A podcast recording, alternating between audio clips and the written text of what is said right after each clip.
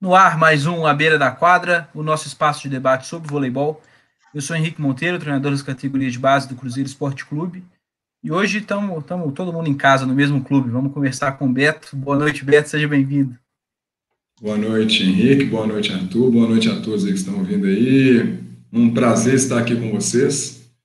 E vamos trocar algumas ideias aí sobre o voleibol, né?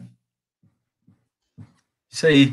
É, completando a bancada do dia, Arthur, treinador da categoria Sub-15 do Cruzeiro, mestre em Ciências do Esporte pela UFMG.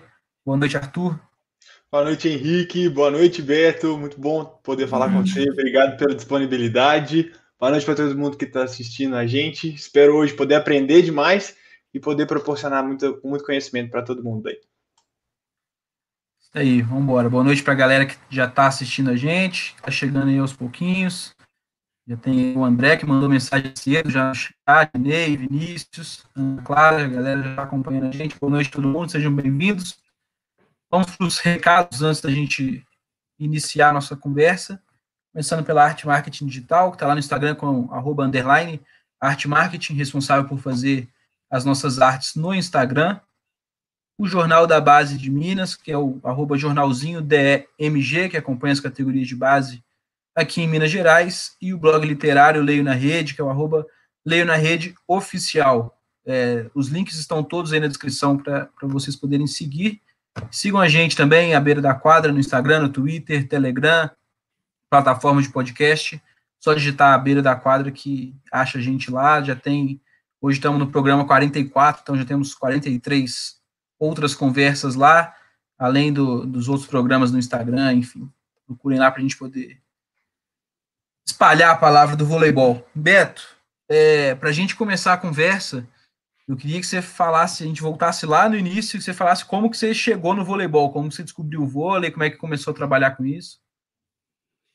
Então, eu comecei a, a me interessar por vôlei ali na, no começo do, dos anos 90 ali, principalmente com a, a, a geração 92 ali, foi quando eu comecei a jogar o vôlei em 1992.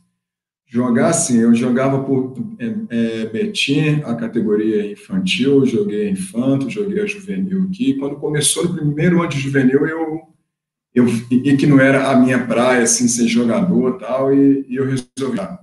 Mas uma grande influência que eu tive foi aquela seleção de 92. Então, foi aonde que eu me inspirei, onde eu comecei a, a brincar com vôlei, comecei a, a, a gostar do vôlei, e hoje eu tô aí, né? É minha paixão, é o que eu gosto de fazer. De 92 aqui nem soma não, porque é bastante tempo aí, né? Vamos pegar a minha idade. É a minha idade, melhor esconder, esconder isso aí da galera. É, e, e, e como que você começou a, a trabalhar, né, como, como treinador? Onde foi a primeira oportunidade? Com quem que foi? Então, eu comecei a trabalhar na prefeitura de Betim e assim passou três meses já era o SADA. Então eu comecei tudo que eu sei, que eu aprendi hoje, é, foi dentro do SADA. Eu comecei na prefeitura ali, eu sou formado em administração de empresa, curso técnico, eu tenho MBA em gestão de pessoas hoje, e eu eu vi que o vôlei ali, eu queria voltar a mexer com vôlei, sabe? Então, na época, tinha o, o nosso coordenador, que era o Toninho, com vivência, que falou assim, para você entrar no nosso voleibol, você tem que cursar educação física, e pelo menos a matéria voleibol você tem que estar tá, é, é, feita ela, né, aprovada. Resolvi entrar na, na faculdade, fiz a matéria, fui estudando, me formei e entrei. E quando eu comecei, eu peguei uma equipe infanto, eu lembro que, que faltavam dois jogos para a gente fechar o ano, e logo aí veio o SADA. O SADA ainda jogava a Liga Nacional. Então aí eu comecei a, a participar do SADA. Então é onde eu comecei no vôlei na prefeitura de Betim, mas rapidinho a gente já começou o SADA hoje. E é onde eu estou até hoje, né? Já vai fazer. São 13 para 14 anos já, né? É, isso é legal porque Acho que a gente vai até abordar isso no, mais para frente, mas é que assim, as histórias meio que se confundem, né? A história do, do clube com a sua história dentro, dentro do vôlei também. Isso é uma coisa uhum. legal. Arthur tá aí ou não tá? Sumiu, pô. O Arthur já desistiu já. Largou, largou. Bom, se o Arthur não voltar, eu vou, vou para minha primeira pergunta aqui já. Bora. É, Beto, então pensando nessa é, nessa questão aí de você estar, ó, bora mesmo, largou mesmo, Ixi. de você estar é, desde o início do projeto do SADA, como que foi para você assim é, observar ah, as mudanças que foram acontecendo, né? De ver o projeto nascer e aos poucos é, se uniu com o Cruzeiro e se tornou uma referência aí para o mundo inteiro. Então, Henrique, é, Arthur voltou, que bom. Pensei que ele, ele tinha largado. Então, é, eu vi o Sada, ele, ele, né, ele, ele nascendo, o, o projeto ali na, na Liga Nacional, eu lembro que a gente não, não, é, a gente não conseguiu a vaga ali, né, né, né no início, mas tinha uma oportunidade para a gente jogar e a gente conseguiu a vaga do Superliga. E eu vi todo o, o crescimento do Sada, né, uma equipe que desde o início já tinha um pensamento muito forte em, em, em, crescer, ganhar títulos, e a gente foi, eu fui vendo o desenvolver a, a cada dia, a cada ano, uma empresa séria, uma empresa que nunca desrespeitou nenhum dos seus funcionários, é sempre em dia com as suas obrigações. Eu posso falar isso que são, né, que são quase 14 anos ali, nunca atrasou nada para a gente, nada, salário, nunca. Né? É difícil você falar de uma empresa hoje, principalmente no ramo do voleibol, né? Uhum. A gente ouve tanta coisa é, ruim nesse mundo do vôlei aí que a gente fica até triste com a situação, mas o SAD é uma empresa que sempre nos proporcionou o bem-estar, nunca faltou nada para a gente. E eu vi crescendo, né? É, começou com um, um, um treinador, outro, e a partir do momento ali que o Marcelo Mendes chegou, que deu a, a, volta, né? Vocês já fizeram uma live com ele, a gente viu aí, a gente participou. E é onde que deu uma reviravolta com conceitos diferentes no voleibol, e é onde que ele foi passando para a gente, a gente foi aprendendo, a gente foi é, tem, é, tentando colocar isso em prática na nossa categoria de base, e hoje o SAD é o que você falou, hoje é uma potência, é uma referência, é onde eu acho que todo grande atleta quer estar, e quem está lá dentro não quer sair. Eu falo porque eu estou ali, a gente conversa com eles e quem está lá dentro não quer sair. Não quer sair porque a gente tem é tudo ali, sabe? Uma empresa bastante séria. Então eu, eu, eu sou um, um privilegiado de estar tá do início, de ver como fundou a, o Sada Vôlei e, aí, e aonde que está hoje, né? Bom demais. Ô Beto, aproveitando é, essa parte histórica assim da sua relação com o Sada, eu queria te fazer uma pergunta para tentar falar, você falar um pouco sobre algumas dificuldades que vocês vivenciaram lá atrás enquanto Sada Betim, que pode ajudar às vezes é, algumas pessoas que têm alguns projetos assim identificar que houve problema, né? Não foi só flores. Não, não com o projeto em si, né? Mas as dificuldades que acontecem, normais. Assim você puder falar para a é, gente. Eu acho que, que todo projeto, principalmente iniciando, é, vai ter as suas dificuldades, né? Dificuldades administrativas, é, não me cabe a responder isso porque eu não sei, né? Essa parte financeira, tudo. Mas a gente via as dificuldades, as dificuldades ali dentro de quadra, alguns treinadores ali, né, que a gente, a gente participou, que a gente vivenciou com eles, e, e nunca é fácil no, no início você organizar o time, engrenar o time. Então, assim, teve um, um, período muito difícil para a gente, foi quando a gente ficava em Betim, aí veio um, um, é, um prefeito em Betim que resolveu tirar a gente ali, a gente ficou sem lugar para treinar e a gente começou a treinar num outro lugar, depois a gente já não conseguia ir para um outro lugar, então a gente ficou ali e aí, como é que vai ser o próximo ano? Foi aí então que houve essa junção, né, Sada Cruzeiro, que antes era só Sada Betim. Então veio essa junção Sada Cruzeiro, que é aí que abriu novos panoramas para a gente, aí a gente saindo um pouquinho dessa dificuldade de quadra, aonde treinar, o que, que a gente vai fazer, como é que vai ser o dia de amanhã, mas o SADA a gente vendo que brigando, batalhando para proporcionar para a gente um lugar bom. E o Cruzeiro veio aí é, para linkar com a gente aí, assim, é o que está hoje, né? A gente, a gente passou dificuldade no começo em relação a isso e hoje a gente tem uma estrutura que eu acho que o, o, o Brasil, aí, vocês são provas vivas, né? O, o, Brasil não tem, né? A gente, a gente tem uma estrutura que é só do voleibol, que é só nossa. A base fica lá dentro e o adulto é só vôlei, não tem outro esporte é, junto conosco ali, né?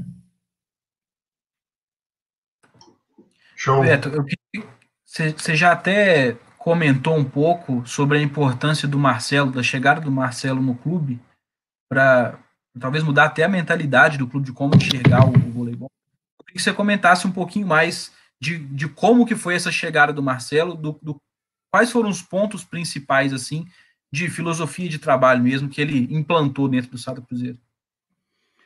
Bom, o Marcelo é um cara que no início ali a gente, né, é, é a primeira dificuldade nossa foi o, o portunhol dele, né, para a gente entender ele veio da Argentina, ficou muito tempo na Espanha, ele veio em Montes Claros, e a gente falou, poxa, que time é esse, que treinador é esse que ganhou lá da gente, ganhou do Minas e tal. Ele veio para a gente, eu acho que a primeira dificuldade minha foi o portunhol dele. E a gente tinha que ficar ali com o que, que o Marcelo está falando e tal. O Marcelo é um, um cara muito estudioso, sabe? Um cara que cobrou muito da gente, a gente estudar, a gente entender o vôlei, ainda cobra, ainda pede a cada ano para a gente tentar e a gente fazer coisas novas de estudo. Então a gente sai de férias, a gente volta, ele quer coisa nova, ele quer que a gente eh, mexa a cabeça, que a gente trabalhe. Então ele ele ensinou, eu acho que acho não, eu vou falar que tudo que eu eu aprendi de voleibol foi com ele, sabe? Sistema, tática, história do vôlei, é do vôlei. Até hoje, cara, teve um treino semana passada que foi falar de bloqueio leitura, ele, ó, bloqueio leitura foi, é, é, nasceu nos Estados Unidos, tal, tal, tal, no ano tal, tal. Então, assim, ele é, ele é muito estudioso. E, assim, e bem rígido com a gente, sabe? Ó, é assim, tem que ser assim, vocês não podem fazer assim, se fizer assim, tenta corrigir assim. Então, ele sempre ensinou a gente da melhor maneira. E a gente está caminhando aí é, é, junto com ele para a gente tentar buscar o espaço nosso, mas eu acho que acho que é, acho que todos os treinadores ali, eu, Thiaguinho, o Henrique, né, que passou por ele ali, a gente que a gente ainda está com ele, né? passou, como eu falei, esse, esse, início dele e a gente está junto é a gente ap aprende muito com ele até hoje, sabe? Legal. Tem tem bastante perguntas da galera aqui já. Eu vou colocar algumas só para a gente começar, a primeira Esterla do clube, inclusive, te mandou um abraço. É, pergunta com quais técnicos você já trabalhou? Eu já trabalhei com o Sérgio Vera no início, já trabalhei com o Talmo, com o João Conceição, e agora, esses últimos anos, 11 anos, eu junto com o Marcelo Mendes. Treinadores de equipes profissionais foram esses. Uhum. E, e aí o Rodrigo pergunta também se você já teve alguma experiência com voleibol feminino. Rodrigo, antes de eu começar, é, eu comecei no vôlei, cara, é com uma escolinha de vôlei, só contar rapidinho aqui, se vocês me permitirem. Claro. Eu, eu comecei no vôlei, cara. Eu tinha uma loja de, de calçados, eu resolvi fechar ela, não, não aguentava mais mexer com comércio, fui para Betim, e sem dinheiro, né? Eu estava numa, situação bem difícil. Aqui em Betim tem os Jogos Estudantis de Betim, o GEB. E os, os meninos aqui sabiam que eu mexi com vôlei alguns anos atrás e me pediram para eu ser treinador do masculino e do feminino. Eu falei, não, vou mexer com isso não. Eu falei, não, vai lá, tá. Aí a gente foi. A gente foi eliminado no primeiro jogo masculino e no primeiro jogo feminino. Essa foi meu início como treinador. E a partir daí eles me pediram, pô, é dar aula de, de vôlei pra gente. Falei, como dar aula de vôlei? Eles, é, vocês vão me pagar por mês? Como é que vai ser? Aonde nós vamos fazer isso? Ah, na escola aqui em, em, em Betim, onde a minha mãe mora, na porta. E em 2003 eu fundei a EVB, Escolinha de Voleibol do Beto. Ela tem até hoje, ela está fechada devido à pandemia. Então ela tem até hoje, ela vai fazer 17 anos. Então, é, a partir dali eu comecei com a minha escolinha com alguns meninos e ver uma equipe master feminina.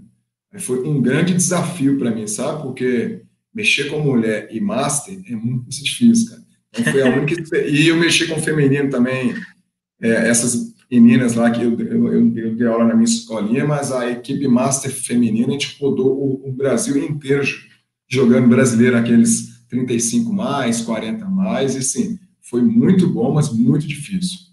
Hum, né? Eu acho que o masculino é muito mais fácil de mexer. é, é, bom, vamos caminhando, Beto, agora já pensando uhum. aí é, um pouco mais voltado para o seu dia a dia de trabalho, você trabalha lá em cima com, como assistente do, do Marcelo, mas também faz o trabalho é, nas categorias de base.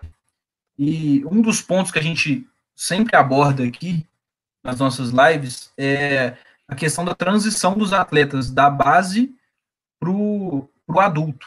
E, e você está sempre é, diretamente ligado nessa, nessa idade ali com os meninos. Como é que você encara essa situação para eles? Quais os principais desafios?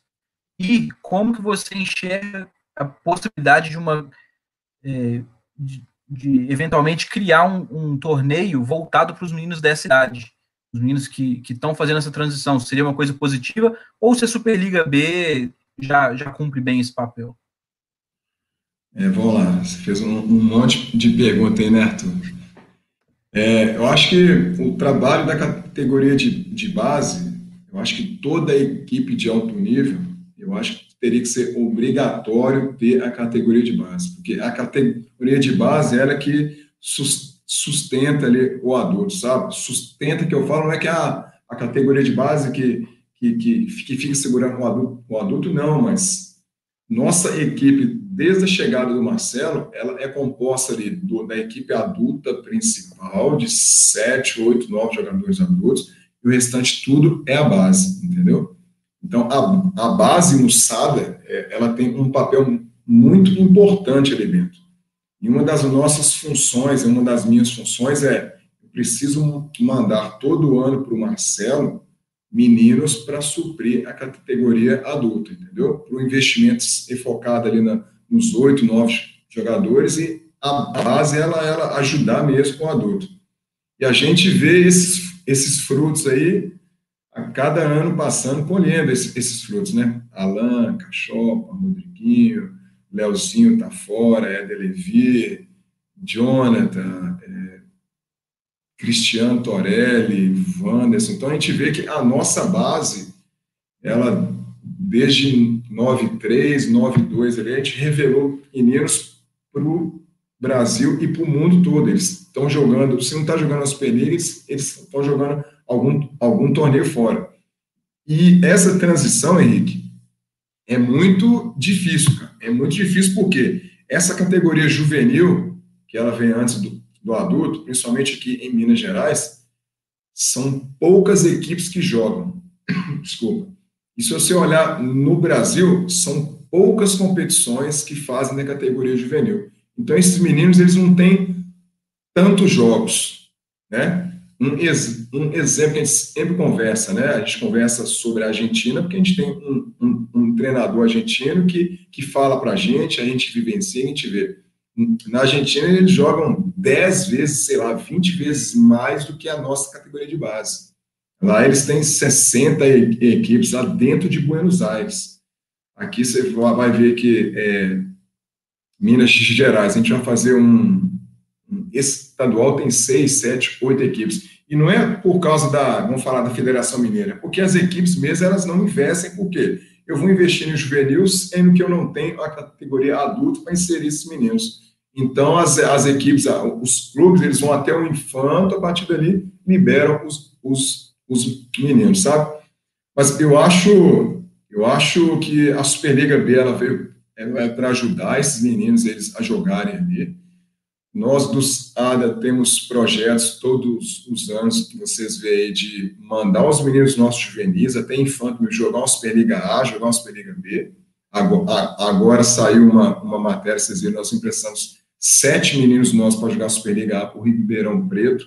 Ano passado foi Montes Claros, depois Lavras, Juiz de Fora. Então a gente está sempre tentando colocar esses meninos é, para jogar, para a partir daí a gente voltar eles SADA e eles serem inseridos na categoria profissional, entendeu? Eu acho que tem que haver mais competições juvenil e até mesmo infanto, mas se você não fala da juvenil, que é a transição, tem que ter mais competições e o Brasil é bem escasso em, em relação a isso, sabe? A gente tem que tentar aí o nosso treinadores fazer esses meninos jogarem. Não é fácil na categoria juvenil, mas a gente, a gente tem que tentar. É, uma coisa que, que me veio à cabeça aqui enquanto você estava falando é que, bom, enquanto eu, eu estive aí enquanto atleta, né, eu participei da Copa Sada, né, que teve Sim. há um tempo atrás, que era um desses essas tentativas de aumentar a quantidade de jogos, etc., principalmente infanto e juvenil, né? Eu lembro lá, eram duas equipes, era é, que, que era um, foi uma competição bastante interessante. É, e aí eu, tipo assim, essa pergunta não estava no, no, panorama não, mas vou fazer. É, você vê dificuldade em fazer esses tipos de torneios, assim, tipo locais com, com as equipes juvenil? É, ou, enfim, Arthur, é um difícil porque a gente fez ali a primeira Copa passada, foi um sucesso para a gente. Aí quando chegou no outro ano, a gente viu que eram difíceis as equipes conseguirem ir de, de novo lá jogar. A gente teria que oferecer tudo. E você sabe que o gasto, o custo é muito alto. É para você trazer cinco, quatro equipes de fora, a gente tem que arcar com hotel, alimentação, tudo. E a gente conseguia algumas coisas para eles ficarem, mas é, até mesmo transporte para essas equipes che chegarem aqui, quando chega na categoria juvenil, é complicado. É complicado. Eu não, eu não sei porquê né, que, que eles não entendem que o juvenil, é, é, a equipe adulta precisa dessa base do juvenil, mas é, as dificuldades são essas, é mais o custo. Né? A gente foi convidado há dois, três anos atrás, a gente jogou uma, uma Copa SESI, foi muito legal, a gente fez a competição com com seis equipes lá, sendo que as seis, cinco eram juvenil e uma era adulta. Você vê que dentro do estado de São Paulo foi difícil achar seis equipes para jogar lá. E depois essa competição também ela, ela parou devido a esse negócio de, de curso para ir para lá, hotel, alimentação. Então, assim, é, é, é, bem difícil. As equipes eu acho que tem que investir mais na, na base, sabe? A gente, você sabe que tem equipes da Superliga hoje que não tem categoria é juvenil. Sim. Eu, na minha opinião, eu acho isso errado, que precisa ter. Sim, sim. É, bom, mas agora indo para a pergunta que, eu, que já tinha, já tinha escrito aqui, é, eu queria saber, dentro da, da, da, sua experiência na categoria juvenil, mas também ainda na categoria infanto, né? É, uma das questões que a gente pergunta, e sempre, enfim, a gente está tentando construir uma ideia sobre, é, é, é com relação ao nível técnico dos atletas ao longo do tempo. Como que é a sua visão desse, desse nível técnico? Se, se mantém desde quando você está lá no SADA? Se os, se os atletas é, têm mais dificuldade em algum ponto? Como é que, como é que você vê isso aí? Então, essa aí é uma, uma pergunta que a gente que a gente ali da comissão técnica discute constantemente, né, sabe?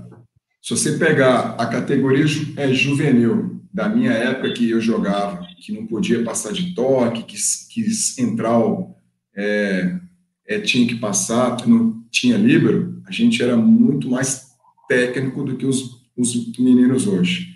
A gente não tinha a força que esses meninos têm hoje, talvez o salto, né? Eles hoje trabalham muito mais na força do que a técnica. Tem atletas técnicos? Claro que tem. É claro que tem, mas ao longo dos anos, isso daí está diminuindo. E uma das minhas, como é que fala?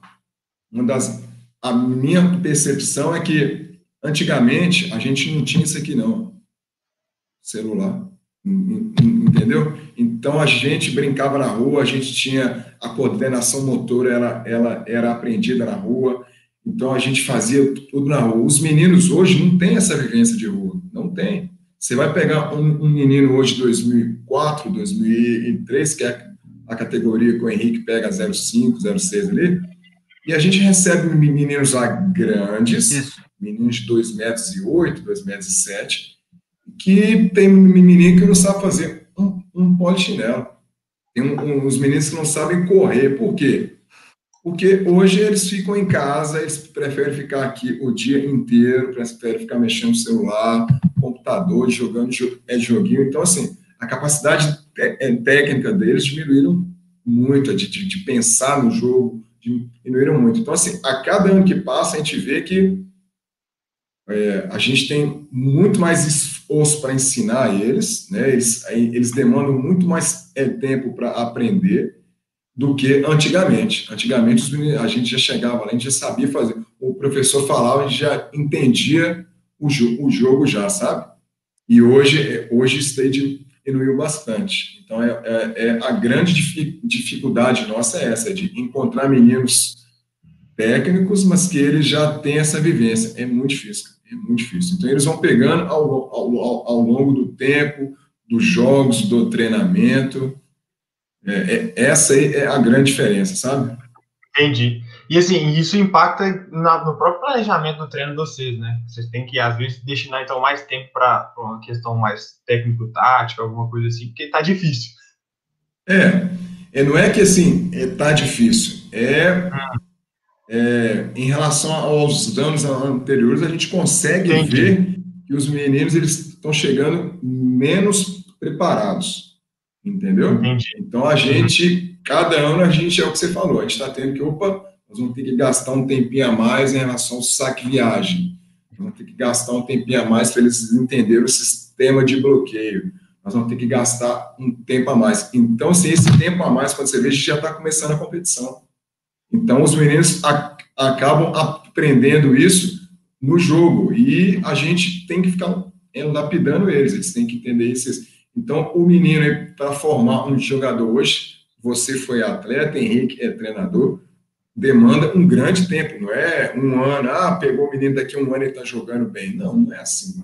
É, é, difícil, demora anos. E eu acho que agora tá, a demanda está um pouquinho maior de tempo, sabe? Show de bola. É, minha outra pergunta é assim, ainda nessa parte técnica e, e com a sua experiência nessa transição melhor, assim, né, falando, você consegue identificar é, algum aspecto técnico, seja alguma habilidade, é, que é mais difícil, assim, ou seja, né, quais são esses principais problemas técnicos dos jogadores nessa transição? Você consegue. Existe, né? Não sei. Às vezes não existe algum específico, assim, né? Não, eu acho que a grande dificuldade deles, a técnica, é, tem as, as dificuldades que hoje o, o, o voleibol adulto, se vocês pararem para pensar, a Superliga hoje ela tem muitos atletas mais velhos, né? Essa renovação que a gente ouve falar sempre que vai ter, vai ter, vai ter, ela cada ano que passa ela vai empurrando para frente. Por quê? Porque esses meninos eles não estão conseguindo ainda pegar é, é um lugar né? desses mais velhos. Não que os mais velhos eles estejam é, prejudicando as equipes. Não, a gente vê um, ex, um exemplo nosso, o Felipe, vai fazer, vai chegar nos, nos 40 anos ali, ele está jogando voleibol, ele está ajudando a gente, é o, o capitão tudo. Mas esses jogadores desse período an anterior, eles, eles são muito mais inteligentes, têm muito mais vivência de jogo que esses meninos hoje. Então, esses meninos, para eles começarem a jogar, eles têm que estar na quadra. Só que esses caras não deixam. Entendeu? Então, é, como que a gente faz esses meninos crescerem? Um exemplo, o, o que a gente faz é pegar esses meninos, colocar eles para jogar uma Superliga EA em, em outro lugar, jogar uma Superliga B e esse time de sete, oito jogadores adultos ter ali sete, oito jogadores da base. Então, eu, e nós acreditamos que é assim que esses meninos vão começar a desenvolver um pouquinho mais rápido. E é o que está ocorrendo no SADA. Eu já falei de quantidade de meninos que nós, a gente, a gente formou, né? A gente vê hoje a nossa equipe hoje. A gente tem Cachopa, veio da nossa base, e o Alan, que começou com a gente, foi lá no SES, jogou e esse ano voltou. Então a gente fica muito feliz com isso, que a gente vê que o nosso é, trabalho ele está é, ele tá, é, tendo efeito, sabe? Então, eu acho que a, a, a, parte técnica tem, mas acho que o, de entender o entendimento do jogo, eles só vão pegar jogando, jogando, jogando. E para eles estarem na quadra hoje, é difícil. Os, os velhos aí não vão deixar, não. Enquanto ele está ajudando as equipes, eles vão estar ali, ó. Aqui sou eu. Enquanto não tiver um menino empurrando ali atrás, ó, eu tô aqui, eu tô aqui, não vai. Show de bola. Mas assim, é, e dentro de alguma das funções, né, seja levantador, central, ponteiro, líbero, alguma delas é, é tem mais dificuldade para fazer a transição em algum aspecto assim, específico? Eu acho que o, o jogo passa por onde? Pelo levantador, né?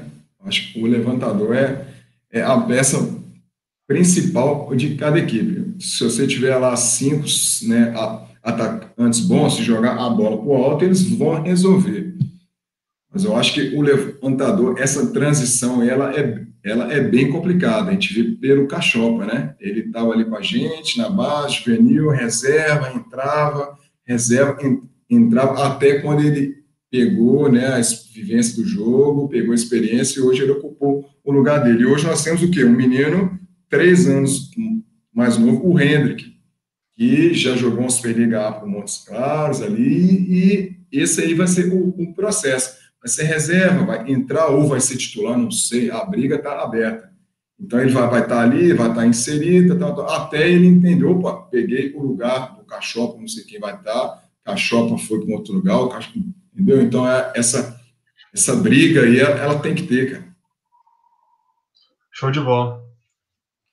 É, ó, eu sei que a minha conexão aqui não está muito boa, então se, se não entendeu o que eu falei aí, pede para eu repetir, que eu repito aqui, tá. sem problema.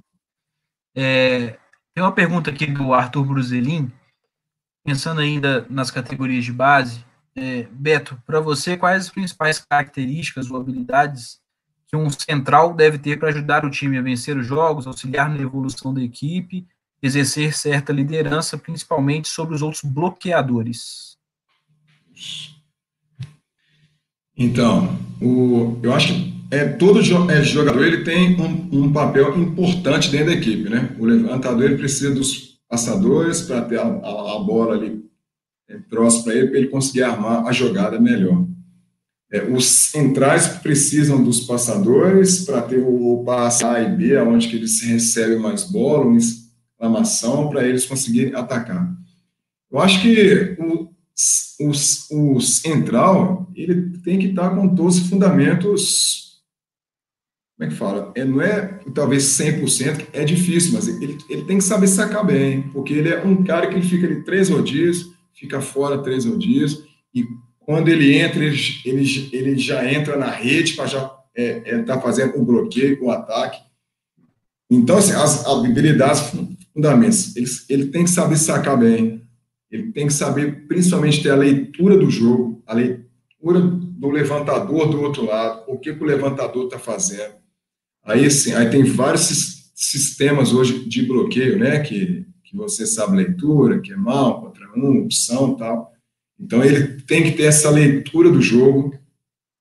E em relação a essa liderança, acho que isso aí é, vem de dentro. Acho que essa, essa capitão, essa liderança de, de ela vem de, de dentro de cada um ali. Acho que ele tem nesse, né, esse, é, é, como que ele chama? Arthur. Arthur, eu não sei se o Arthur é, é, é, é jogador ou não. Acho que ele tem que tentar sempre estar participando do jogo, incentivando os, os, os, os companheiros, ajudando nos momentos difíceis, né, elogiando, né, né, a hora nos momentos bons, e assim, tá junto, cara. Eu acho que essa liderança, ela vem de dentro mesmo. Tem gente que já nasce líder, já nasce líder. Ele já, ele já sabe comandar, ele já sabe é, direcionar os amigos, tem outros que é mais, né, mais caladinho, mais é, quietinho e tal. É, inclusive, quem quiser dá uma olhada lá no nosso Instagram, que colocou lá ontem, se não me engano, uma frasezinha do, do Marlon falando sobre liderança. É, de quando a gente ele, ele fez a live com a gente aqui, ele fez um comentário bem legal lá sobre liderança também. Beto, antes da gente seguir, eu vou fazer um, um, um momento aqui só para você puxar seu saco mesmo. Basicamente é isso. Tem muita gente aqui te mandando mensagem, eu vou colocar aí na tela para você ver. A Ana Maria falou, admiro minha sogra. Parabéns pela sua trajetória de sempre, você merece. Obrigado, Ana. Mas, ó, estamos diante de um vencedor. Parabéns, sobrinho. Minha tia que está lá todos os jogos do Sada. Parabéns ao meu filho. Meu pai. é, é, é, é, difícil falar de pai e mãe, né? Mas, meu Deus, esses aí são, são o meu alicerce ali, né? E, e, eles, junto com a minha família, a, a minha esposa aqui, eles são é, meus alicerces. Sim.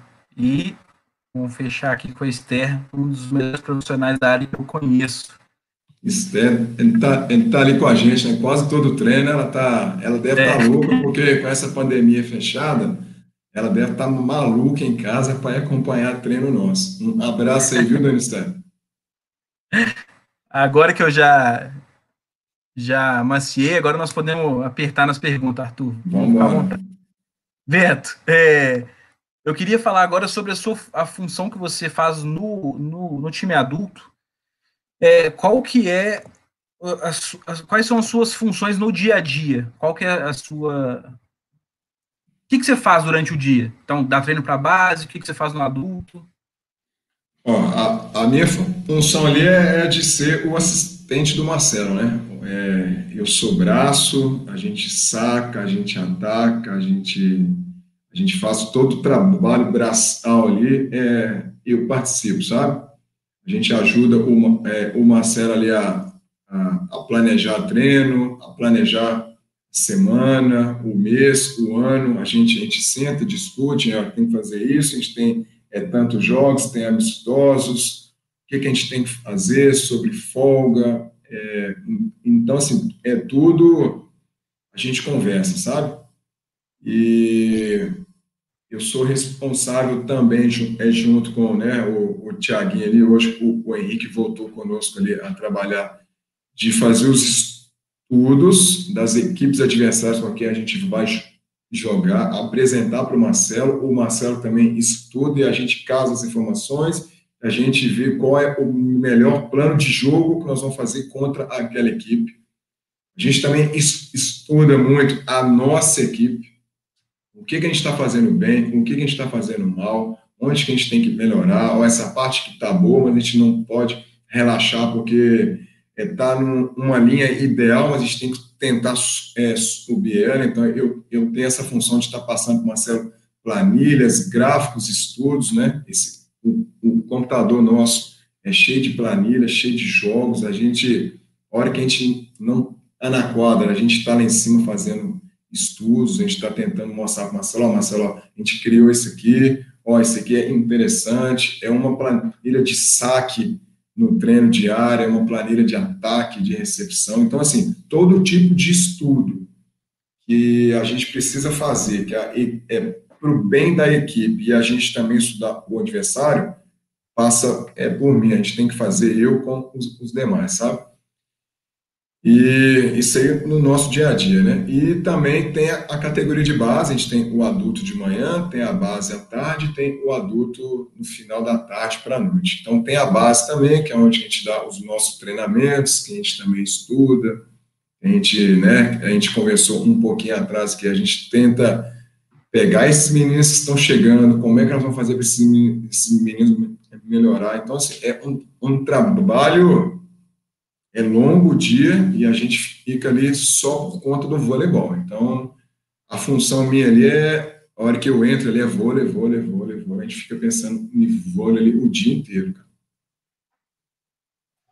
Beto, antes de eu fazer uma pergunta, uma vez eh, eu tive a oportunidade é, de ver um desses estudos que você me mostrou num caderno, etc. E aí eu queria, se você pudesse, se você pudesse falar para a galera, tipo, dar um exemplo para quem estivesse ouvindo entender sobre alguns estudos que você já fez, só para ter um pouco mais de noção, assim, uma coisa um pouco mais você concreta. quer saber de algum estudo que eu fiz, é, alguma... Ah, sim. Ó, é, um, um que a gente faz todo ano, a gente pega, a gente faz Ataque, side-out, transição, bloqueio, recepção, saque, defesa com passe A, B, exclamação a partir do nosso é, side-out. E quando eu falo ataque, divide com passe é, ataque perfeito e depois uma outra para ilha de erro e barra, que seria o ataque errado e o ataque bloqueado. Eu pego isso aí de todos os jogos da Superliga, de todas as equipes, e a cada rodada que vai ocorrendo esse, esses jogos, eu lanço lá, a gente tem um, um, um programa que chama Data Volley, onde o Tiaguinho falou em uma live aqui para vocês aqui, e onde que ali tem todos os fundamentos da equipe individual. Então, esse que eu estou falando é de equipe. Então, dentro dessa planilha, eu, eu, eu lanço ali, jogou Sada e SESI. Você chama com 60 de ataque, 5% de erro é, side-out tal, transição tal, tal. E ao longo das rodadas da Superliga, a gente consegue ver como que a nossa equipe está em relação às outras equipes.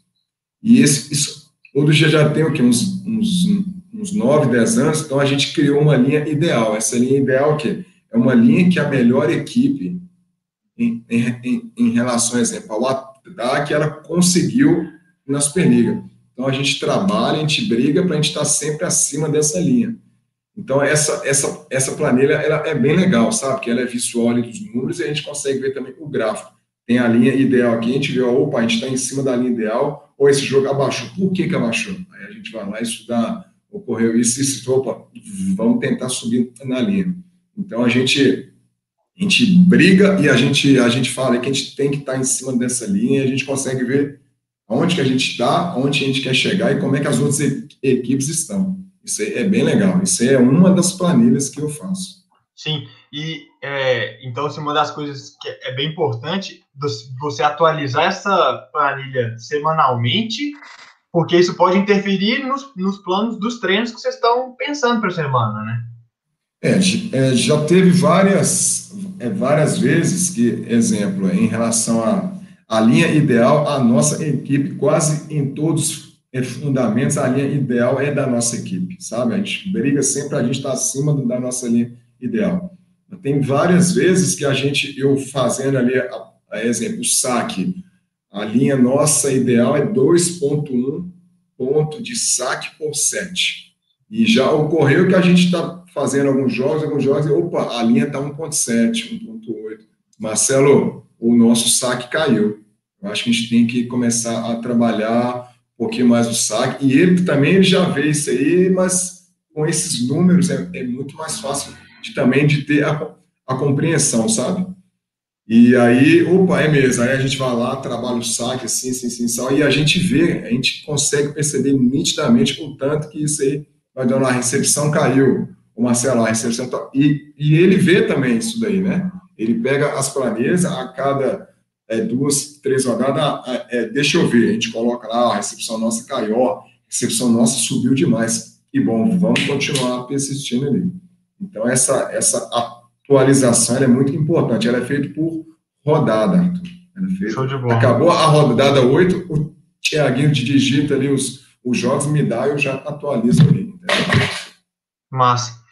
E aí, a outra pergunta, assim, é, você falou para o Henrique a sua função do, no dia a dia, nos treinos, e qual que é a sua função no jogo? Você fica com o computador lá e fica gritando para o Marcelo. Qual que é a sua função lá? Eu, eu fico ali jogando paciência, aí o Marcelo pergunta, eu falo alguma coisa. então, a minha é, principal função no jogo é olhar a equipe adversária para ver o que, que eles estão fazendo, principalmente o levantador adversário, é o que eu falei lá no início, né? o, o jogo passa pelo levantador. Então, o meu estudo, ele é todo feito, primeiramente, o que, que o levantador faz. ele é bom com saque assim, com saque assim, ele joga assim, ele joga em cima do levantador, ele faz isso, quando o passe vem aqui, ele faz isso. Então, a primeiro estudo nosso é em função do, do levantador. A partir daí, a gente entra no jogo, o Marcelo faz a pré-eleção e, e já passa para os nossos atletas. Eles jogam assim, assim, assim, e a gente vai jogar assim, assim, assim. E ao longo do jogo, eu vou informando isso para o Marcelo. Marcelo, está acontecendo isso. Marcelo, essa rede é metade para frente. Marcelo, essa rede é metade para trás. E lógico, nunca descuidando da nossa equipe. Marcelo, é, o atacante tal está bem abaixo, ele está conseguindo recepcionar, ele está atacando mal. Lógico, o Marcelo está vendo isso. O, o, o, o, Marcelo é um cara, oh, peraí, o, o Joãozinho atacou quatro bolas para fora. Ele está vendo isso, mas eu, eu repito para ele, Marcelo, o João tem quatro bolas e errou as quatro. E é onde que ocorrem as trocas, tal, ou ele vê que aquele momento, ó, eu sei que ele errou, mas é um cara importante para aquele momento ali do jogo, ele deixa ali. Então, assim, a função é estar sempre dando informações para o Marcelo, e, e para a nossa equipe. E é lógico que a gente faz um estudo com o levantador, com a equipe adversária. Nós vamos jogar assim porque eles jogam assim. Chega no primeiro set, a equipe muda tudo. A gente achou que eles iam jogar assim, chegou lá, eles jogam totalmente diferente. Então eu tenho que ser muito rápido e falar assim, Marcelo, Marcelo, eles estão fazendo tudo ao contrário que a gente estudou. Então a gente já muda rapidinho, o Marcelo já falou, está acontecendo isso, ah, beleza. Só que todo levantador, né, a equipe, ele tem uma tendência. Ele começa diferente, mas ele sempre termina do jeito, do jeito que, ele, ele sabe jogar. Então, no momento que ele mudou, a gente já mudou, nós já esquematizamos, casamos o jogo. Olha o levantador. Ixi, o Sada já entendeu. Ele tenta voltar para o que ele fazia antes. A informação é rápida também. Marcelo voltou a fazer o que a gente é, planejou. Então, é, essa é a função minha, sabe? Primeira coisa, o adversário, e depois eu vou falando com ele da nossa equipe. E jogando paciência, vai. É, essa eu acho que é a parte mais difícil, né? Porque é muito barulho você prestar atenção na paciência. Ah, é. Mas assim, eu queria saber se essa função que você tem, às vezes essa função é uma função bem. É, como é que eu posso dizer? É bem marcada, né? Tipo assim, é isso que você vai fazer. Mas Bom, você também tem todo tem que ter todo um jogo de cintura ali para saber falar as coisas na hora que precisa de falar, às vezes comunicar com alguém da comissão, etc, da CT ali.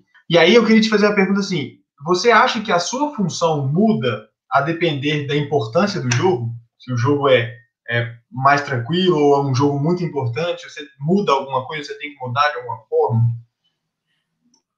Arthur, eu acho que, que a vitória, assim, o, o, jogo ocorre não só do a minha função, sabe? Que é do Marcelo, isso aí vem todo o trabalho que é feito antes. Então, se vocês observarem ali na hora do jogo, o Marcelo está mais tranquilo, está falando com os caras, mas vocês acompanham o, o dia a dia ali é pegado. Então, o que a gente faz ali, ele é feito bem atrás. Fisioterapia, parte física, assistente, preparador, o estatístico tudo. Na hora do jogo, eu acho que eu tenho uma função importante, sim, de ficar falando tudo. E eu também preciso entender o que está ocorrendo no jogo. Talvez eu sei que aquela rede ali, ela está assim, exemplo, na distribuição. Ela está oito bolas para a ponta, cinco no meio, nenhuma para trás. Eu vou falar para o Marcelo que, Marcelo, essa rede é o quê? Metade para frente, não é isso? Só que nos últimos, nas últimas quatro, cinco bolas do jogo, o, jogo está rodando, o, jogo está pegado, quem fez esses últimos cinco pontos foi o oposto. Então, talvez a rede está marcada metade para frente, mas quem está recebendo a, as bolas é o cara que está atrás. Então, tem vezes eu vejo ali 8-5-0, mas o oposto do Marcelo é marca atrás. Ele nem questiona isso mais, né? Porque foram anos de, de vivência junto com ele o Marcelo olha para mim no banco, eu já sei o que, que ele quer. É, só, é só do, é do, olhar dele. Eu já sei, o Marcelo quer isso. É um, um, um, momento de eu falar isso aqui, é um momento eu ficar calado e ele tá falando ali. Algum momento ele tá pensando, é a hora que eu vou falar ali mais coisas com ele. Então, assim, a função minha é importante, mas todos têm uma função muito importante no jogo ali, né? Até falando sobre isso, Beto, hum. é, você não é o único que fica com, com o computador durante o jogo, né? Então, o que, que os, é, os, os, outros membros da comissão técnica eles estão olhando o próprio SAD ou eles estão ajudando você a olhar alguma coisa da outra equipe? Então, eu vou falar pelo. A, a, a, a gente sempre trabalha com Marcelo, treinador em pé, eu ali de assistente. Aí tem o preparador físico, o Fábio, né, agora, e tem o fisioterapeuta, o Zuin, e, a, e agora, e a gente ficou um período com o Tiaguinho, estatístico, sentado no banco, e agora com o Henrique, aí, quando ele estava aqui, tem o Henrique no banco, que é o, é, é o assistente também junto comigo. Então, exemplo, o Fábio ele fica mais voltado para é, a nossa equipe. Ele está vendo ali o que a, a, a nossa equipe está fazendo. É, o Henrique ali, ele vai estar tá olhando aí, equipe adversária, a nossa equipe, é basicamente a minha função também.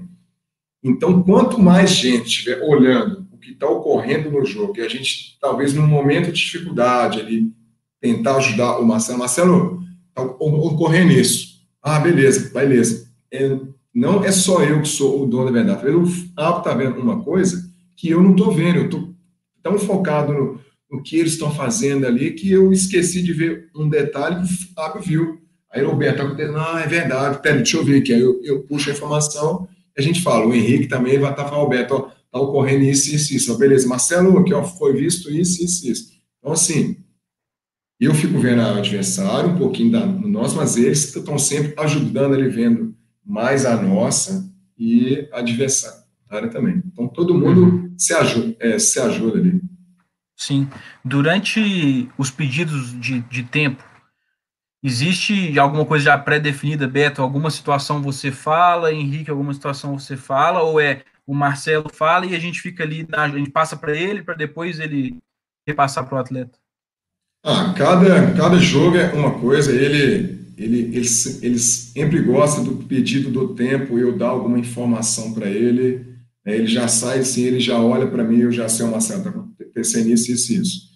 Ele já passa os caras essa informação e ele está vendo também uma outra coisa e ele vai falando mais. Talvez no momento ele está falando e ele parou ali, eu estou pegando, falando com um atacante, falando com um bloqueador, cara, eu estou mandando você queimar, você está fazendo isso, se a gente está jogando assim tal, parte rápido. Então, não tem uma, como é que fala, uma, uma linha, ah, só o Marcelo fala.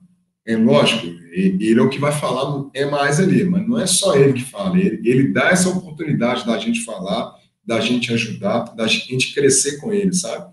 eles, eles sabem que é o que eu estou falando, que o outro está falando, é para ajudar a equipe. A gente não está querendo, ninguém quer atrapalhar. Talvez a gente vai falar alguma besteira, alguma besteira sim, algum movimento, a gente fala assim, mas eles sabem que a gente está ali é, para ajudar. Então não tem essa de, ah, o Marcelo fala, tenho, não, ele já fala, uma vez eu falo, o outro fala, então assim, ele é o que fala mais, mas é, a gente a gente trabalha bem em equipe ali. Uhum. Ó, vou, vou passar algumas perguntas da galera aqui de novo. O, o Vinícius pergunta aqui, Beto, é, o que você acha que é o diferencial para um atleta que não atingiu grande estatura, mas ainda é um grande atacante? Eu acho que o mundo hoje do vôlei, principalmente, ele, é, ele, é, ele exige atletas altos, né? Se você for olhar quase todas as equipes de alto nível, a cada ano que passa, a média de altura tá, é bem alta. Mas isso nunca impede de um atacante pequeno ele ele ele ele tá jogando nessa equipe. A gente tem agora o, o cubano, o Lopes, o Felipe, 1,82m, o, o Lopes acho que tem 1,90m, 91 que no mundo do vôlei eles são baixos, eles são bem técnicos, um salta muito, um sabe trabalhar bem a bola, um, um sabe sacar, um tem é, liderança, tudo. É, é, como que ele chama? Esqueci. Vinícius. Ô, Vinícius, eu acho que você é, tem que tentar pegar essa falta da sua altura e colocar um, um, os fundamentos seu em, em, em, prática muito bem feito, sabe? É, é, sacar bem, se você for um, um ponteiro, ó, eu tenho essa função de, de recepção, eu vou, eu vou tentar trabalhar ela da melhor maneira possível, ficar, vir antes do treino, pós-treino, pede, eu não sei se você é atleta do Henrique, é seu, Henrique? Atleta? Sim, sim. Pede para o Henrique fazer, pede para o Henrique fazer um específico antes, pede para o Henrique fazer um específico depois. Então, é tentar sempre, cara, buscar, buscar. É, pô, eu não tenho dois metros de altura, eu tenho 1,90, 85, mas eu sei atacar, eu sei passar bem, eu componho bem ali o sistema defensivo, entendeu? Então, assim, tem muitas maneiras de você ajudar a equipe, não só pela altura. Uhum. É, ainda pensando aqui em categoria de base, atleta do, do Arthur Lucas, Beto, uhum. você acha que nas primeiras categorias de base, como o pré-mirim, a força física sobressai a, sobre a técnica? Ah, eu, eu, eu, eu não acho que a, a força física vai sobressair. Não. Eu, eu não trabalho na categoria pré-mirim. Eu vejo pré-mirim, eu vejo que vocês aí que trabalham mais, né? Essa, essa categoria aí. Eu acho que eu acho que a técnica ela sempre vai é, prevalecer, cara. Ela sempre vai ser melhor do que a parte física mesmo sabendo que hoje o voleibol é mais porrada, mas a técnica ela é sempre mais, mais vista, sabe? É, o, o, cara tá atacando forte, mas tem um, um, triplo na frente dele, ele vai dar porrada e não sabe fazer. O cara técnico, ele vai usar a bola, ele vai dar uma largada ali atrás, ele vai dar uma caixinha é, na diagonal. Então, eu acho que a técnica, ela, ela sempre vai prevalecer mais do que a, a, a parte física. Só, só um comentário assim. É, o, o professor Herbert, meu orientador, que também já apareceu aqui no canal uma vez, ele tem uma frase que é assim: é, do que adianta Verdade. potência sem controle? Né? Verdade. Né? Então, é uma ótima frase. É, é tipo isso. É tipo isso mesmo. Nas primeiras categorias, é, eu acho que até o Lucas está perguntando por isso. Você pega os meninos que são muito fortes, é, é, muito mais assusta a equipe adversária, né? Ali, ataque de rede antes do jogo. O cara dá uma porrada, todo mundo, nossa, é, nós vamos ganhar hoje. Tem muito mais esse efeito de assustado que de fato chegar no jogo e, e ganhar o jogo verdade. sozinho. Né? Verdade, verdade. O, o Eric está perguntando, Beto, como é feita a análise para a contratação dos atletas? É baseada na ideia de jogo ou é mais é, oportunidade de mercado? Isso no adulto? Deve ser. No né? adulto. É. Então, é, essa análise é feita de acordo com as necessidades que a gente, que a gente tem ali e, e de acordo com a montagem da equipe que a gente quer fazer, né? A gente quer um, a gente precisa de um ponteiro passador e um de força. Precisa de um central que bloqueia mais, um outro que ataca. É, precisamos de um levantador assim, sabe? Eu acho que é mais é a necessidade da equipe e como montar uma equipe que ela consiga jogar é, da melhor maneira possível. Eu acho que é, não é opção de, de mercado. Acho que o mercado aí para as grandes equipes está aberto é para todo mundo. As, as, equipes menores que não têm é, é tanto investimento, talvez elas sofram um tiquinho para montar a equipe. Mas é tudo é baseado no, no que a gente quer, né? O que, que a gente quer montar a equipe. A gente quer uma equipe jogueira, a gente quer uma equipe que dá porrada, a gente quer uma equipe mais técnica. Então, é, a gente a gente sempre tenta no equilibrar as, as posições, sabe? Tem um que sabe passar, mais os passadores, um que ataca mais forte, um que sabe fazer os, os dois ali, né? É, 60%, 70% bem, que se, um, se esse passador sai esse que não é um grande atacante nem um, um grande passador, ele supra essa, essa necessidade, eu acho que é, é mais em relação a isso. Uhum. É, voltando lá atrás, quando a gente falou lá de transição base adulto, a pergunta uhum. do Caixa bem aqui, é, falando que está ansioso em ver, é, em ver em quadro a evolução do Hendrick e do Openkoski. É, o que, que você pode dizer a respeito dos dois aí? O Sérgio, o, Vamos começar pelo Hendrick. O Hendrick, acho que é, é uma grande esperança para o vôlei brasileiro aí, né? O Hendrick é um menino que vem crescendo muito, ele ele está com a gente já há muito tempo, fez a base conosco aqui, e ele teve uma grande oportunidade ano passado de comandar uma equipe durante uma Superliga inteira. Então, é um menino que cresceu muito, que desenvolveu muito e que agora, não que aonde que ele jogou é, é ruim, não, de maneira nenhuma. Ele estava com o Henrique, o nosso treinador, a mesma filosofia nossa, ele, ele cresceu muito. Mas eu acho que agora o nível de, de atletas ele tem, o nível de trabalho aqui, eu acho que né, a, a cobrança é muito maior. A gente acredita que ele vai desenvolver muito, como foi o desenvolvimento do Cachopa, sabe? E o Openkoski é um, um menino que a gente buscou também há um tempinho atrás e eu falo com ele que, na minha visão, ele vai ser um, um dos, um, um dos grandes opostos do vôlei brasileiro ele é forte, ele, ele vai para dentro, ele não se intimida com nada, ele é novo, ele é 2000 ainda, ele tem ainda 20 anos, né? Então, anota esse nome aí, que eu acho que Open Cost vai ser um, um grande oposto. É, é difícil de anotar. É difícil é. de anotar, né? É o Wellington Open Cost. E o Hendrick, ele está já mostrando aí, é, aonde que ele, ele, ele quer chegar, né, no mundo do vôlei. É, são dois grandes nomes aí da base que está surgindo para as equipes adultas aí. Show. Beto, eu queria fazer mais uma pergunta. Pode perguntar. Normalmente eu, eu que encho o saco aqui, né? Eu já estou acostumado já, né? Tô acostumado, eu estou acostumado com você tem muitos anos, né, Henrique? Beleza, beleza. Eu não, eu não sei se se todo mundo aqui da live sabe, mas o Arthur ele cumprimenta a gente 30 vezes por dia. É, é uma dificuldade, mas vai. Desejando um bom dia sempre, né? Isso é verdade.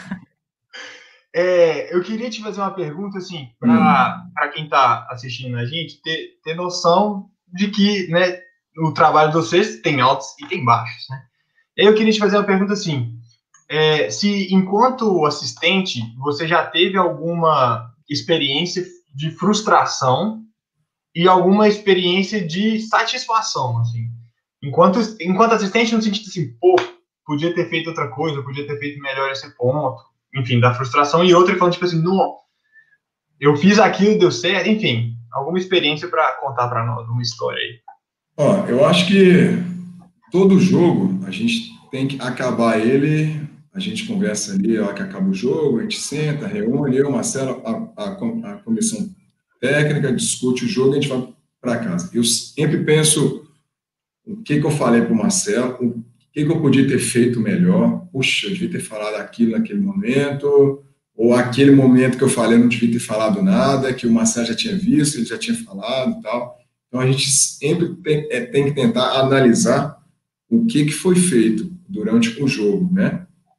E frustração, não sei se é, é, é, é, frustração, não. Eu acho que é isso, é, é algum jogo in, in, importante que você, você tinha que falar aquela coisa naquele momento e você deixou passar por um ponto e, e, e mudou o jogo, sabe? Eu acho que já teve, eu, eu, eu, eu, eu lembro bem no jogo é nosso Minas, em casa, que a gente estava meio difícil o jogo e o jogo não encaixava. E eu, eu senti que eu podia ajudar bem o Marcelo de falar, de tentar falar com a equipe. E o Marcelo, eu, eu, eu lembro que esse jogo ele me deu oportunidade, o tempo é técnico ali, eu falava com os caras, eu, eu, eu cobrava, a gente virou esse jogo, sabe? Então é um momento que eu, eu, eu, fiquei bem, bem feliz comigo, sabe? E é isso, é, é, o, é você é, como profissional eu, né? No caso, todo jogo ver o que, que você fez.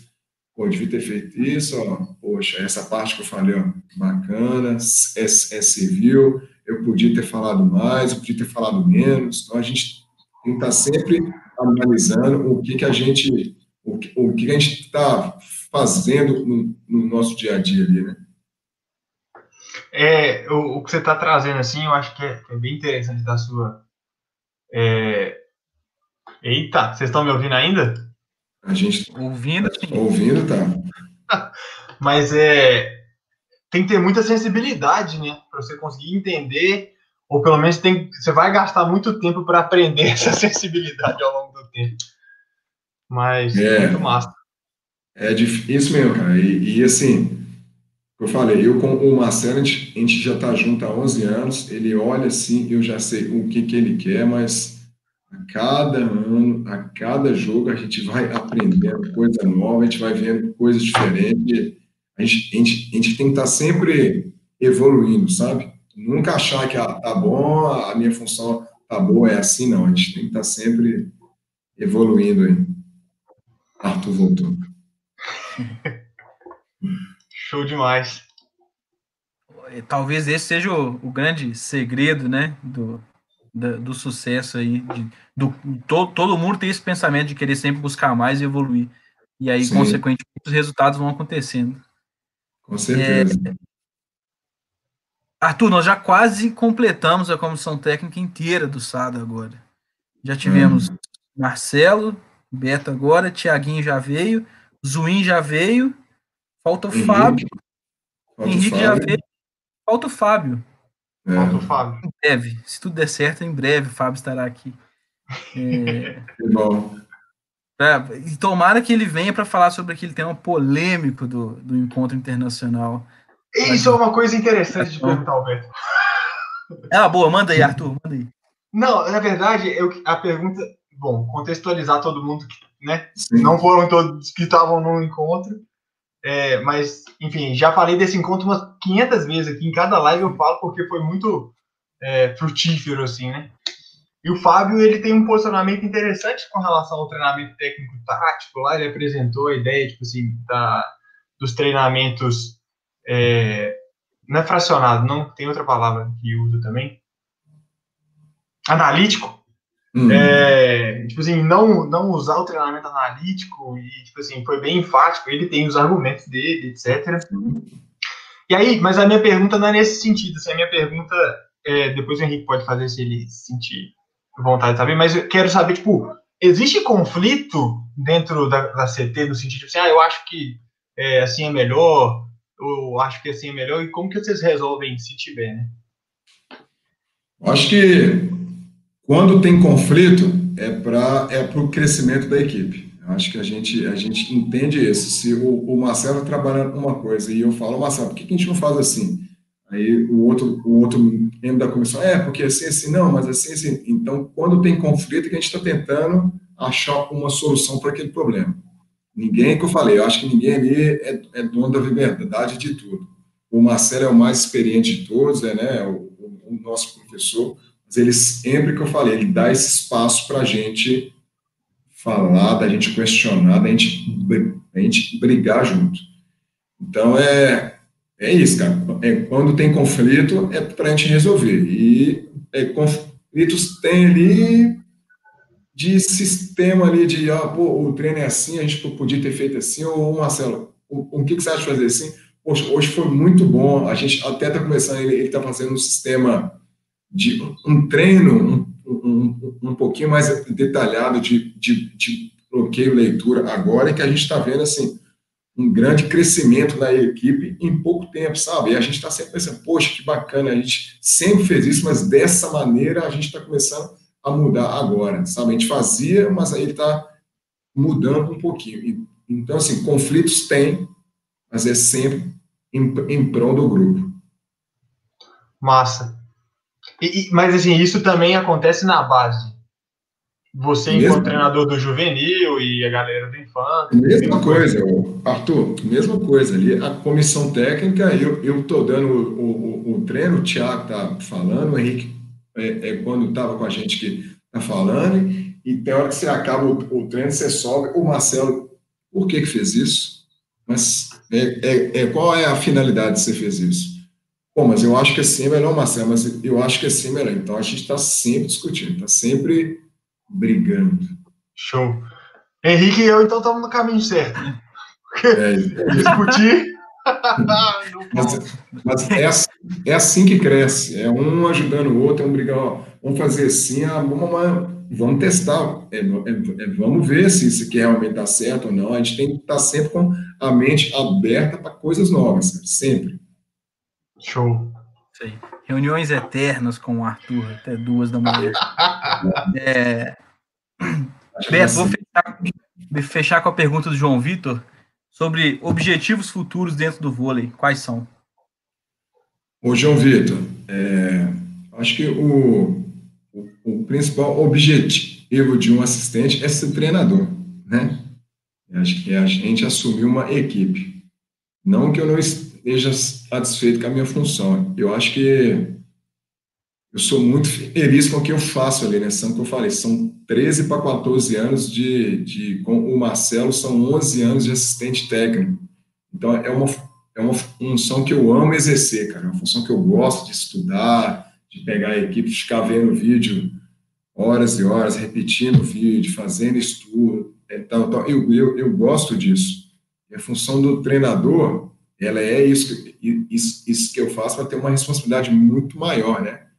É, o treinador que, na hora ali, ele que, ele que decide no final, ó, não, vai ser isso, não faz isso, né? E, e o, o, assistente está dando a informação ali, mas talvez ele não quer, ele não quer assumir, não, mas eu acho que vai acontecer isso, só faz isso. Então, esse é, é o grande desafio, sabe? É, é de querer ser um, um, um grande treinador, né? a gente tem essa referência do Marcelo aí, de a gente ser pelo menos perto do, é, do que ele é, sabe? De, de, de vencedor das, né, da, da carreira dele.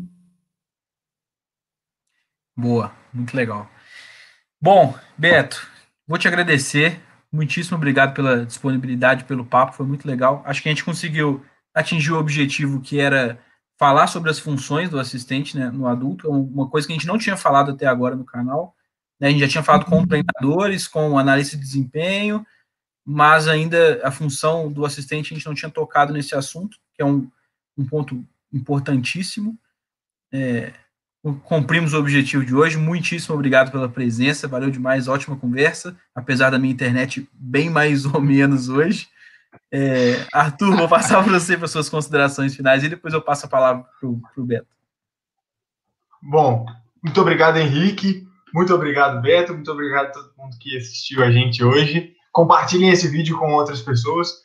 É, pessoalmente, eu acho que hoje eu é, saio muito, muito, muito feliz, porque acredito que depois dessa conversa, e o Beto comentou que, obviamente, todos são, todos da equipe são responsáveis pelos grandes resultados, é, mas isso não, não tira nenhum mérito do profissional, do que o Beto é. Isso acredito eu que então vai me ajudar bastante a ser um profissional tão bom quanto não quanto o Beto, assim, por causa do adulto, a gente nem tem tanto, tanta coisa assim, mas para a base, que, que é onde eu estou trabalhando, e é um, uma, uma função em que eu fico muito feliz de estar lá, ajudando a molecada a crescer.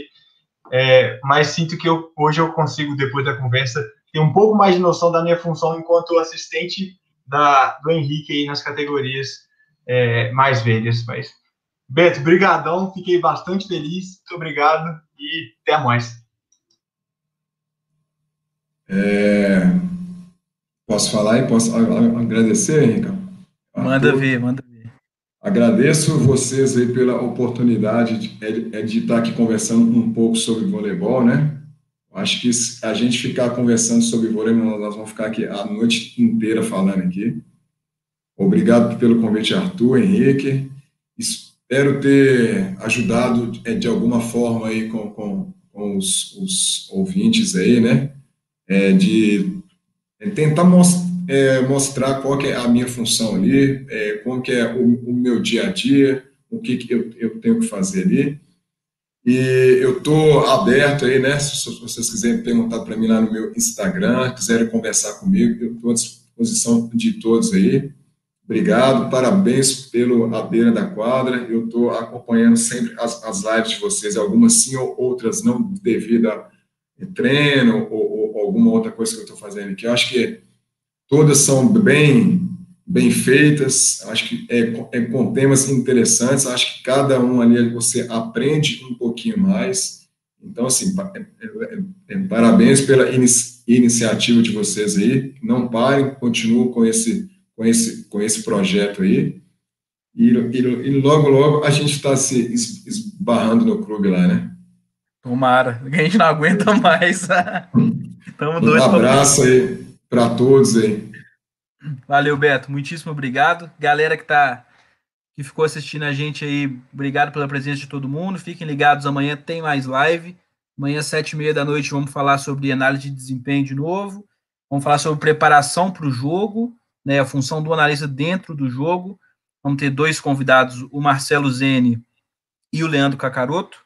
Os dois vão, vão mostrar aí, vão abrir o Data Vôlei, mostrar como funciona e, e mostrar um pouco da preparação para o jogo. Acho que vai ser interessante também para quem não conhece. Ó, quem chegou aí no final. Ó. Gabriel. Gabriel. Valeu, galera. Muito bom. A gente vai, vai se falando. Valeu, até mais. Valeu, parabéns, hein?